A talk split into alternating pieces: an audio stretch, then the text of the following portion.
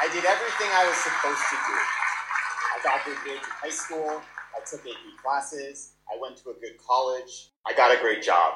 I climbed the career ladder. On paper, I had it all. I was making $70,000 a year at the age of 28. I was working for the federal government. I had health care, I had benefits, I had job security. You literally can't get fired from working for the government. Trust me, there are people that should.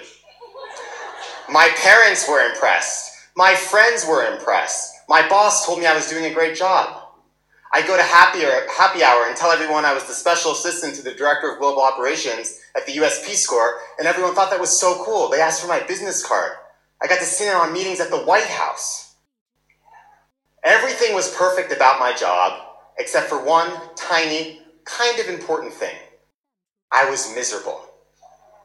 How did I know I was miserable? Every single morning when my alarm would go off at 6:30 in the morning to NPR, I'd feel a shooting pain go up and down my back.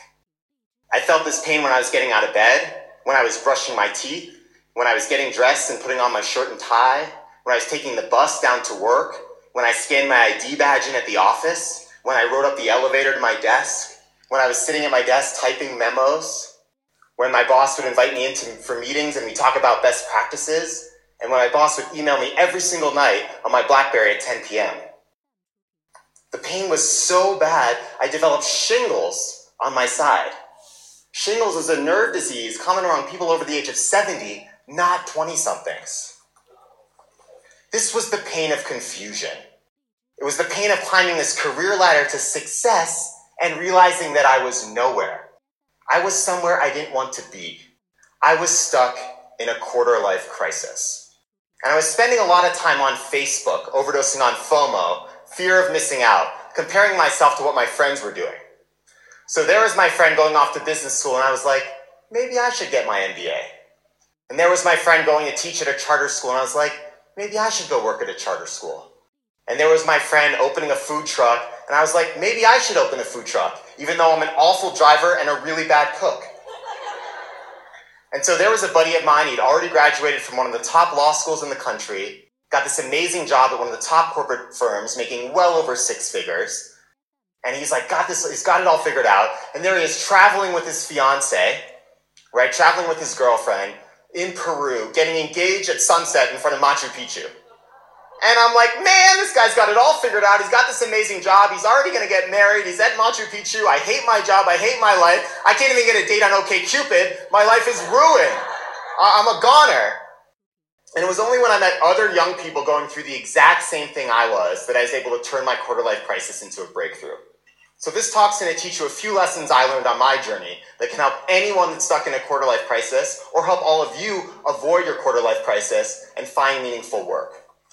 So the first lesson I learned, find believers. Surround yourself with people that believe in the beauty of their dreams. Because I used to come home in DC every night to my roommate Dan, and I'd be like, Dan, I hate my job.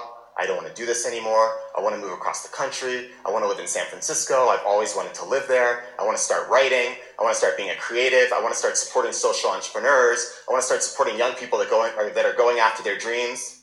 And Dan would look at me, stare, roll his eyes, take a swig of beer, say, Smiley, suck it up.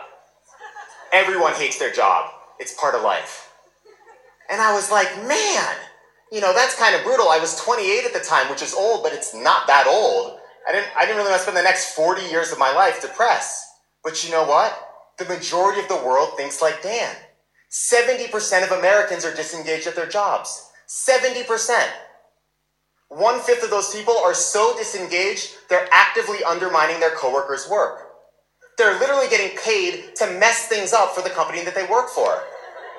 And, and this is a shame. It's a shame because millions of people wake up every day unfulfilled, depressed, not showing up fully for themselves, their families, their communities, or the world at large.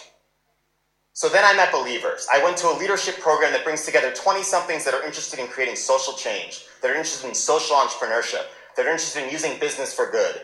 The program was called StartingBloc. And at StartingBloc, I met believers. I met people like Debbie.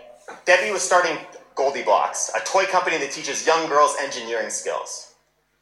I met people like Ted.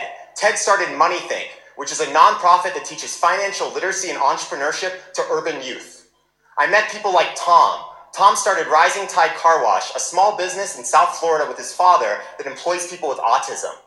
So I met these believers and they're like, wait a second, wait a second, Smiley. You want to leave DC, you want to move to San Francisco, you want to start writing, you want to start supporting social entrepreneurs. You have to do that. The world needs you to do that. Because a crazy thing happens when you find believers. You find accountability. Now, normally in the real world, you tell someone you're going to quit your job, and they're like, yeah, dude, you said that like six months ago. Everyone's going to quit their job, whatever, you're not going to do it. Right? You tell someone you're going to write a book, and they're like, everyone's writing a book. I'll believe it when I see it. You'll never do it. Not when you, t- not when you tell believers. Because when you tell believers, you have accountability. I told my buddy Evan that I was going to quit my job at StartingBloc, and you know what he asked me? One simple question When? When are you going to have the talk with your boss?